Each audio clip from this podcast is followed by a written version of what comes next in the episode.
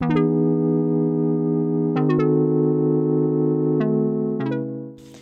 んばんは。スピリチュアルケアラーしずくです。この放送は自分と仲良くなって自分を生きるためのマインドやセルフケアなどについてゆるりとお伝えしていくものとなっています。はい。えー、ちょっと今聞こえてますかね。あの割といつも私は前もってね収録をしているので、えー、今日はですね5月28日の日曜日の夜にこれをお届けしているかと思うんですけれども、えー、19日の金曜日ですね。随分前ですね。あの大体ねこれを収録できるのは看護師のお仕事がお休みの日がほとんどです。あのサロンの合間に収録をしたりとかあとは本当にオフの日に収録をしたりしているので、まあ、あんまりオフっていう感覚が私ないかもしれないですね。もうこの活動自体が私のライフワークにもなっていますし、まあ、ちょっとその収益を得られる部分もあったりするので仕事といえば仕事なんだけどみたいなねでもまあそんな感じなので、えー、オーバーワークに、ね、ならないように気をつけてはいるんですけれども、まあ、自営業の方ってそういう傾向になりやすい方多いかもしれないですね特にこういった常にその生きることと隣り合わせの世界ですよねスピリチュアルって結局のところはね。なのでこういったあの仕事関係の方ってもしかしたら気が付いたら仕事なのか自分の人生なのか ちょっとこうわからないみたいな時間の時ってあるかもしれないですけれどもね。で今は鳥の声がよく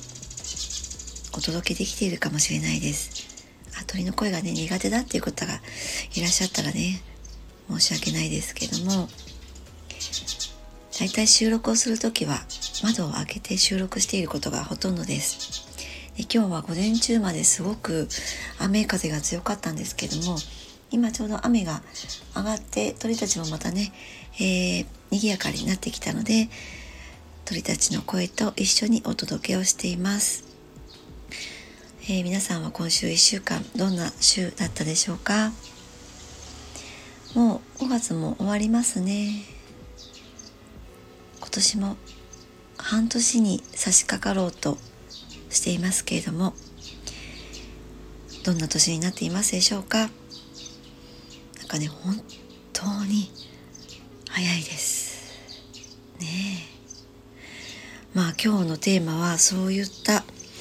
うーん時間の流れというか、まあ、意識の話ですね。意識の流れの話。あとは、えー、今日から少しねシリーズ化してこのお話は続いていくかなと思うんですけどもまあその前にちょっとだけ今日の出来事をねお話ししてみようと思うんですけどもあこれもね必ず本題につながっているところなのでお伝えしていくわけなんですが、えー、今日この後私とあるところに出かける予定なんです。でそれはえー、私もサロンの方で皆様にご提供しているレインドロップをね私自身も受けに行っていますでこのレインドロップってご存知の方もいらっしゃるかと思うんですけども背中をお客様の背中に行っていくセラピーなんですね。なので、えどんなにやりたくても自分でこのレインドロップってできないんですよ。あのプチセルフん？プチセルフのレインドロップはできます、まあ、足の裏も使っていくのでそこは自分でもできるんですけども背中のところってね絶対に自分ではできないわけなんですよね。このレインドロップに関しては私がこのレインドロップを始めるにあたって教えていただいた、えー、セラピストさんのところにねだいたい月1ペースぐらいでお邪魔しているんですよ。で大体それが月末に、えー、伺うことが多いので今月もね月末に行こうと思っていたんですが少し予定が立て込んでいてどうも伺えそうになかったので今日行こうと思ったんです。できれば行きたいなと思ったんですがそれを思い立ったのが2日前だったんですね。でまあ空いてる時もあるんですけれどもどうかなと思ってでも行きたいなって思ったんです。で行けそうだなと思ったんですよね。で念のために、まあ、直近だけれどもどうかなと思ってご連絡したらやっぱりね埋まってたんですね。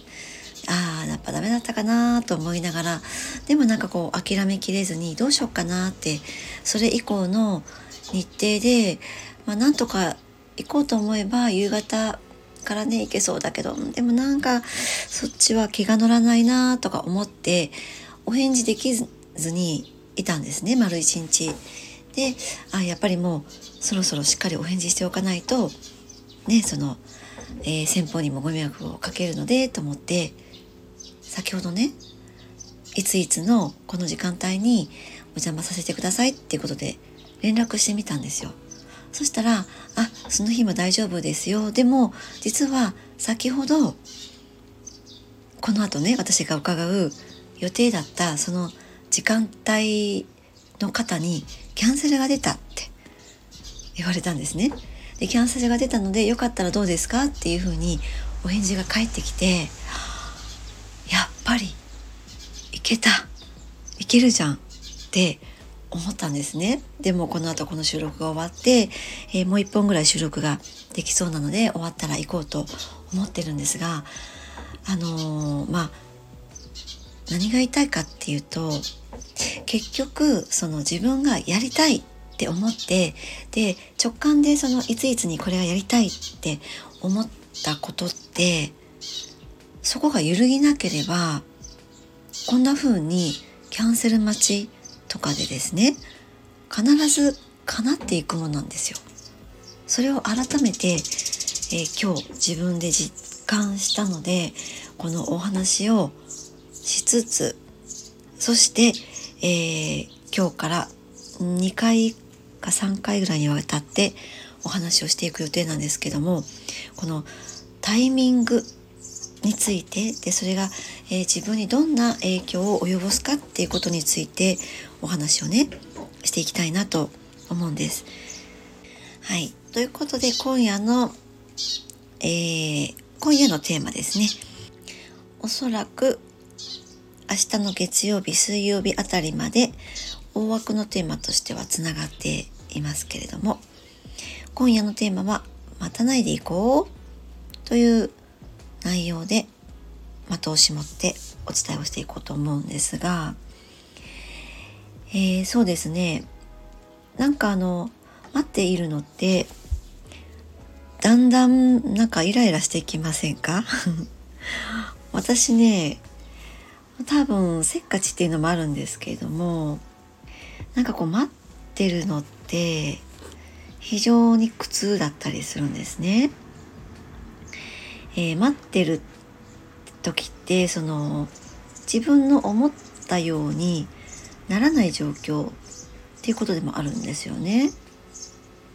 ね多いと思いませんか？そういう状況になってることがですね。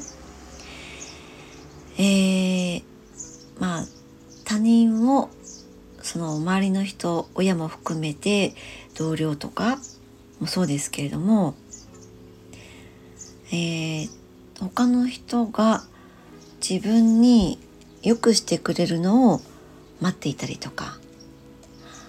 あとそうですねうんなんかその期待してるんですよねそれをねそういったものを。でそういったところで自分が身動きできないっていうその理由に仕立て上げることも実はできちゃうんですよね。うんでまあそういうところまで結構その気づかないうちにその辺りまでセットになっていたりします。あと実はですねその待っているっていうのは自分のことも待たせているっていうこと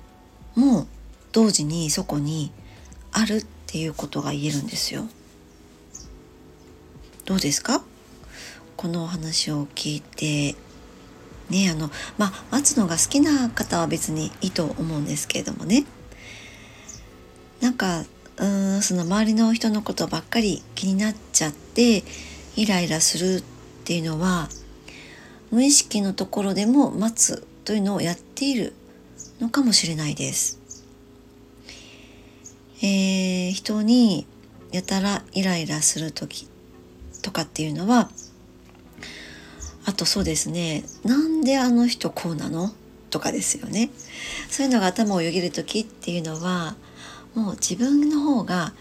勝手に、えー、自分の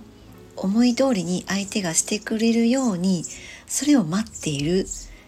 ていうことがあるんですよ。そのケースは非常に多いかなと思います。ほぼほぼそのケースかもですね。まあ、自分の思い通りに相手がしてくれるように待っていてもですね。まあ、もうそんなのね待っていたら今世終わっちゃいますよ。いや本当にですよ。本当に終わっちゃうと思います。えー、例えが相手の方が分かってくれたらとかねそしたらば先に進めるのにとかね相手が自分のことを認めてくれたら私はねあまああとそうですね。自分の非を認めてくれて、えー、謝ってくれたらね私は救われるのにとかね楽になるのにっていうこととかです。そういうのも待っているんですよね。相手が変わるのを。ね。私に優しくしてくれたら私は幸せになれるのにとか。ねあの時と同じように、えー、今もしてくれたらっていうふうにその過去のあの美味しい甘い蜜の時間をもう一度私にちょうだいとか そんなものもそうです。ね。そうですね。あと男女の関係においては私のところに来てくれたらとかね。心をもう一度改めてくれたらとかですね、うん、あの人がもうちょっと私に感謝をしてくれたりくれたらとかね。いろいろありますよね。ないでしょうか。どうですか？もう私たくさんありましたこういうのが。もうこんなのばっかりでしたね。ま皆さんはあまりないかもしれないですね。まああのこれはですね何がそこに隠れているかっていうと私をもっと満足させなさいよっていうふうに言っているわけなんですよ。自分の無意識のところでですね。えー、私をもっと満足させなさいよってね、えー、非常にこれはまあその自分の都合でもって相手に期待をしているわけなので相手の事情とかあとその相手の考え方とか相手のま生き方とかもですよね。えー、人間ってね価値観やっぱり違いますよねそれぞれね。何を優先しているかとかねえー、まあもっとねこう簡単に分かりやすく言うとその心を中心に大切に生きている人もいればその、えー、社会の中で自分がどう見えるかっていうのを、えー、大事に中心に生きているのかっていう人がいたりするように本当に人それぞれ価値観って違うわけですよね。そんな感じでその自分の思っているように相手が変わってくれるように、えー、期待しているわけなんですけどもまあそれはやっぱりほぼほぼ叶わないですよね。ねで叶わないともうあのー、もうある程度のところで知った方がそこから先が楽に生きれると思います私はねこのことを知ったのは非常に遅かったですもう40代になってからそこに気づいたのでまあ、でも気づいてからはやっぱりあの楽になっていきましたねの私の場合は親との関係性の中で特にそれが大きかったわけなんですけれどもやっぱりあの親も変わらないです。うん。でみんな変わらないんですよ。親だけに限らずもちろんね。変わらないです。あのもう自分がねその自分はそのパターンをこのパターンをやめて、えー、進化しようという意がそこにあればいくらでも人間って変わっていくんですけれども人から言われたところでやっぱり変わらないんですよね。うん、だからその自分をね満足させなさいよっていうのはやっぱりそれはこちら側のエゴなんですよね。えそこにはやっぱりコントロールがあるわけなんです。変わってほしい変われよっていうぐらいのねコントロールがあるんですよね。でもまあなかなかもちろん変わらないわけなのでね相手が思うように言ってくれない、えー、してくれないっていうところでねこちら側がイライラするわけなんですけれども、えーまあ、だから私はいつまでたってもなんか幸せになれないとかね、えー、楽になれないとかあいつのせいだ、ね、親のせいだ。っていうところで同じフィールドのところで理由がそこにできるんです。そこにいられる理由ができちゃうんですよ。私が犠牲になって。ねあなんて私はかわいそうなんだっていうその、まあ、自分が自分に対して同情してあげられるような環境をそういったところで自ら作っているっていう感じなんですね。まあなぜなら周りがその自分の意図するように変わってくれない、まあ、そこにもやっぱりもちろん同情っていうのもないわけなのでだったらそれを自分で叶えようっていう感じでその自分をある意味被害者にね祭り当てて、えー、自分はかわいそうだだから私よしよしみたいな感じである意味自分で自分をそうや、まあ、そういう形でもって満足させようっていうことをやっているわけなんですよね。で、まあ、そこで確かにね居心地がいい時もあります。それがね居心地が良かったりするんですよ。そのフィールドに居続けたい時はですね。でもやっぱり気持ちのどこかでは前に進まない感じとかなんかやっぱり芯から心地よくないとかそういったものはあるはずなんですよね。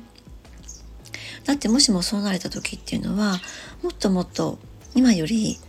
自分が軽やかでいて頭も冴えていてなんかこう物事がサクサクっと自分の行きたい方向に、えー、自由になりたい方向に行きたいっていう思いがあればあるほど変わらない状況にイライラするんですよ。だからね相手にイライラしているのと同じくらい実は自分に対してもイライラしているっていうことが言えるんですよね。だからその相手が変わるのを待っているっていうのと同時に自分が変わることをかなりの間自分に待たせているっていう状況になっているっていうことはお分かりいただけますか？ちょっと言葉だけ聞いてると頭混乱しちゃいますかね？どうですかね？このねトリッキーな感じが。もうね本当に私たち人間の意識って非常にトリッキーであそこには思考がたくさん絡まってくるからこそこのトリッキーなところがねたくさん出てくるわけなんですけれども、えー、進みを自ら遅らせていることにあ、そこの自分にイライラしていたりするわけなんです。なのでそういう状態なので、えー、なんかあの先に進みたくて、えー、自分が好きなこととかやりたいことをやろうって、えー、見つけようってするんですよねそういう時に。で、えー、見つけてまあたとえ見つかったとしてもなんかそれがね学ぶというところ学問みたいなところでね終わってしまうことも結構多かったりします。っていうのはそのね自分を無駄に待たせてしまうっっていうそのパターンっていうのはね日常のもうあらゆるところで出てきちゃったりするんですね。だから自分がこっちいいなと思ってその先に進もうとしてもああでもでもななんかこんな自分で失敗しちゃいけないしなとかなんかそうなっちゃったら恥ずかしいしなとか、えー、失敗しちゃったらもう後がないかもしれないしなとかねえまあ備えあればとかねうんまあ転ばぬ先の杖がとかもそういった風に、えー、教えられた背景があるからかもしれないんですけれども何かをそのちゃんと分かってからね、えー、分かってから前に進もうってするところも結構ね往々にしてあったりするんですね。頭でしっかり理解して進もうとかですね。でこういったものがすごくパターン化されているのかもしれないんですけども、えー、これも自分を、えー、実は無駄に待たせているっていうことにもなるっていうことなんです。ねえー、えー、なんでなんでってしっかりその分かってから前に進む方がいいんじゃないのっていうのもやっぱりあるかもしれないんですけどもうんまあもちろんその備えるなとかいうそういうわけではないですけどもね準備をするなっていうことではないんですがやりながらです。やりながら前に進もうってね行動やアクションを起こしながらそして学習していくっていうその平行ですよね。それがとっても大切なのではないかなって思うんですよね。なんかあのねえ、まあ、無駄にやっぱりね私たちこう自分のことをね無駄に待たせちゃうんですよ。でもその肉体を持って、えー、行動しながら経験しながらね、学んでいくっていうことが人間として大事なことなんだろうと思うんですけども、えー、何かねその先に自分のことを満足するように、えー、学習というところで自分を満たした状態で動くことの方がなんかねその先の自分がまあ幸せになれるっていうふうになんかどこかで思い込んでいるのかなっていうふうにも感じているんですよね。うんまあそこにはねこんな私価値がない私みたいなものがベースにあったりするとなおのことそういった感じになっていくのかなとも思ったりもするんですけれども、まあ、結局ねそうなっちゃうとこう頭でっかちになっちゃうので結局また前に進めなくなっちゃうわけなんですよね。なんかほら頭がいっぱいの時って体も重たくならないですか？意識のところでもやっぱりそれ同じことが言えると思うんですよね。頭に知識ばっかり詰め込みすぎちゃうと行動が伴う頃にはもう体が重たくなっちゃって。ね。なんか実際動けないっていう感じですよね。うん、なのでですね。えー、今です。今何ができるのかっていうのをやっぱりそこが一番大事なんですよね。あの林先生言いましたけれどもね。もう本当にあの先生のおっしゃる通りです。いつやるの？今でしょ。でも本当シンプルにそれなんですよね。うん。でもね周りばっかりに目が向いてあの人はどうしてあんな行動なんだあんなこと言うんだって言ってその外側に目がいって意識がいってその自分が留守になっている状態で、まあ、そこにまず今は気づいてですね。ねあずっと外見てるな私ってね。だからね何かこう新しいことを始めようとか、えー、またあのことにチャレンジしてみようっていうことにすごくあすぐに動けない時って結局その動いた時の周りの評価とか周りの目っていうのが今は気になっているんだっていうことにここでは気づけるっていうことが言えるんですよ。うん、結構それあると思いますよ動けない時ってね。えー、だってね子供の頃って好きなことやりたいことがあったらなんか何も考えずに動いてたじゃないですか私たちね。でもまあそこで親に「何やってんの?」なんてね叱られちゃうと「あ今これやっちゃいけなかったんだ」とかねなっちゃうわけですよね。でそういうのが積み重なって今自分が何をしたいのかっていうのがねなかなか選べないっていうねもうわからないっていうところにだんだんとなっていくんだろうともね思うんですけれどもね。でね、まあ、何かをこう始めた時チャレンジした時に何かが絶対に結果が出せるとかね急にうまくいくとか、まあ、やるなら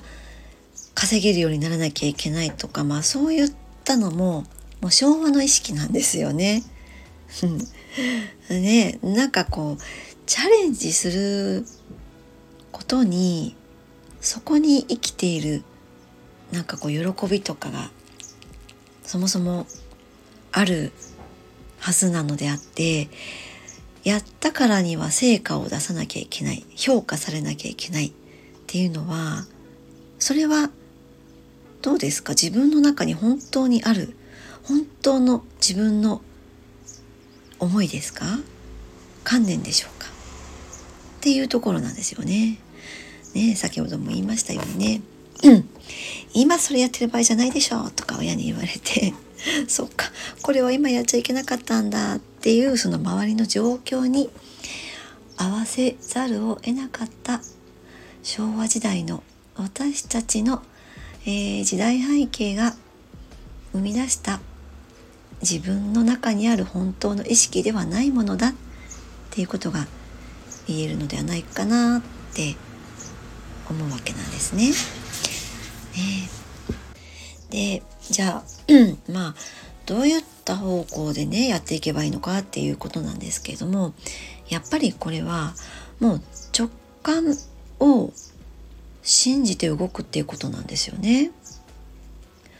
あの 冒頭で少し今日のね私の、えー、出来事をお話ししましたけれどももうこれも直感でその最初に申し込みをする時にですねこの日に行きたいなって思って直感で思って連絡をしてでそれが一旦はそのダメにはなっていたんだけれどもでも直感でその日を選んでるから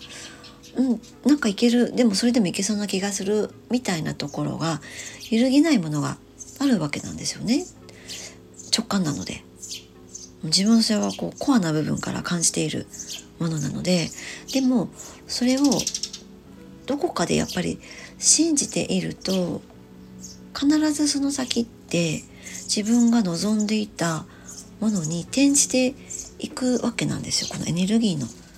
世界で。見るとですね。だからやっぱり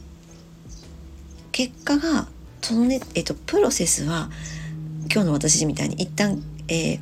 ダメになってああじゃあどうしようかなって次のことを考えている時間はあったんですけれどもでそういったそのちょっと回り道をするような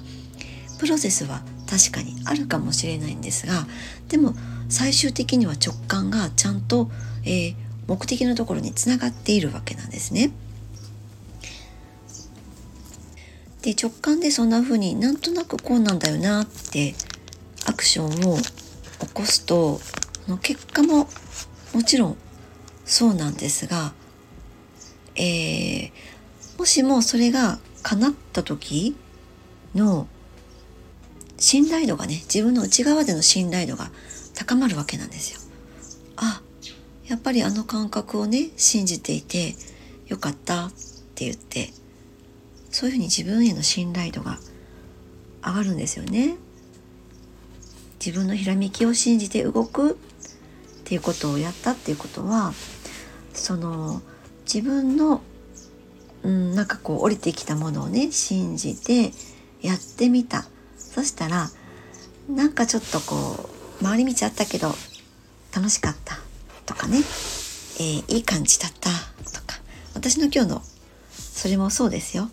ね、よっしゃ、まあ、別の日に行ってもそれはそれで良かったのかもしれないけど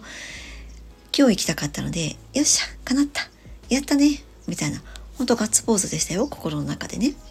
でもそういった小さな小さなガッツポーズの積み重ねがうんまあ、例えば自己肯定感にもつながっていたりとかするわけですよ。そしてひいてはその周りに意識を置きすぎて周りに、えー、期待をしてね周りが変わるのを待っているっていうことよりも自分が変わることをしていく方がいいんだってねそっちの方が喜びなんだっていう感覚をどんどんうん体験しながら、えー、分かっていけるようになると思うんです。もうねその「よっしゃ!」っていう小さなガッツポーズっていう時のは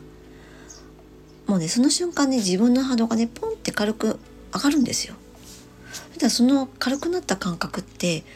自分の体がちゃんと覚えているのでもうなんかこう周りが変わることを待って待って待ち続けてなんかあの昔ね「待つわ」っていう歌がありましたけれども ねあんな感じでずっと待ち続けてなんかそういった中で自分の体がなんとなく重たくなっていくよりかはポンってこの軽くなった自分の方があなんかいいってねあなんかこっちの方が軽やかに生きてるってわかるじゃないですか単純にね。まあそうやってそういうことを、うん、ほんの小さな喜びをね続けていってあの私たちって誰もが自分の直感とかひらめきでね動く方が幸せになれるって知ってるんですよ。もう生まれながらにして。知ってるんです。もうそこなんです本当にねシンプルなところはね。うん。知ってるんですよね。なんかこう気持ちとかね心がちょっとこうワクワクするとかね、えー、軽い感じね。あなんかもうこっちのような気がするとかもこれちょっと買っとった方がいい気がするとかまそういったのって実はそのそこからつながる未来のその自分が体感できるであろうエネルギーをちゃんと自分で掴んでいてだからこそ直感で選ぶことを選択しているんです。その瞬間ね。これは場とも言えると思うんです。その空間場ですよ。その未来の場ですね。なんか私たちって時間の流れが過去から現在未来に向かってこう一直線で続いているっていう感覚があるかもしれないですけれどもなんかそうではなくってこの、えー、空間を感じる意識とかま意識ってエネルギーだからですね。で空間もエネルギーだからこそ、えー、言えることなんですけども常に過去にも未来にも現在にも瞬間移動できるんです。でそれは目に見えるものではないからうん、それは何ぞやっていうことになっちゃうかもしれないんですけども今お話ししたように直感で何かを選択している時あ今日このバッグなんか可愛いからなんか使えそうだから買っちゃおうってねもう値段も確認せず買っちゃうとかね。あのそういった感覚って必ずその先に、えー、その選択をしたことで得られる幸せの、えー、その空間そのエネルギーをその瞬間自分がちゃんと、えー、読み取っているからなんですよ。そんなこと私にはできないって今思った方いらっしゃいますか？そんなことないんですよ。ないんです。誰もが本当はそれをできるんですよ。本当はね。でもまあそんなものないってやっぱりこう何て言うのかな信じ込まなきゃいけない社会でもあったのかもしれないです。今からもっともっとねそういうのがしやすくなっていく世の中になっていくのかなっていうふうには感じているんですけれどもだからそういう、えー、優秀なものを私たちは持っているのにね、えー、過去のね、えー、概念で昭和の概念でねあの人がああしたら私はこうできるのにとかね、えー、何々ねばならないとか何々べきとかね、えー、そういったものになると自分の直感じゃないその社会のね世間体とか一般常識とか過去の栄光とかねしつけとか 厳しい教えとかですね。うん、うん、いいね。まあそういったこういらないものです ね。そういったものを信じて動くとやっぱりそれに対して信頼関係ってできますかね？なんかやりたいことをあやりたくないことをやるとこうなんか元気なくなるとか疲れるとかね。ねありますよね。なんかもうそれってそのシンプルにそれあなたがやることじゃないっていうことなんですよ。本当に。ただそれだけなんですよね。もうそっちじゃないよ君の進む道はっていうことなんですね。でもなんかわかんないけど気持ちがそっちに乗っちゃうとか気が向くとか気分がいいとかもうそういうこうシンプルなものそれはそっちだよっていうことなんですよね。はい。えー、ちょっと長くなってきましたけれどもね。えー、なので、その日々自分のシンプルでピュアな感覚っていうのは、えー、実はいつでも毎分毎秒来ているんですよね。うん。なので外側ばかりに意識がいってえー、周りの人からその満足を自分を満足させなさいよ。みたいなね。私ずっと待ってるんだからね。みたいな。ね。そういった時っていうのは実は自分自身がその自ら自分が変わるという、えー、選択を自分に待たせてるんだ。っていうふうに気づいていただいてですね。あそっか。ならば自分から変わっていこうっていうふうに、えー、持っていけるといいのではないかなと思います。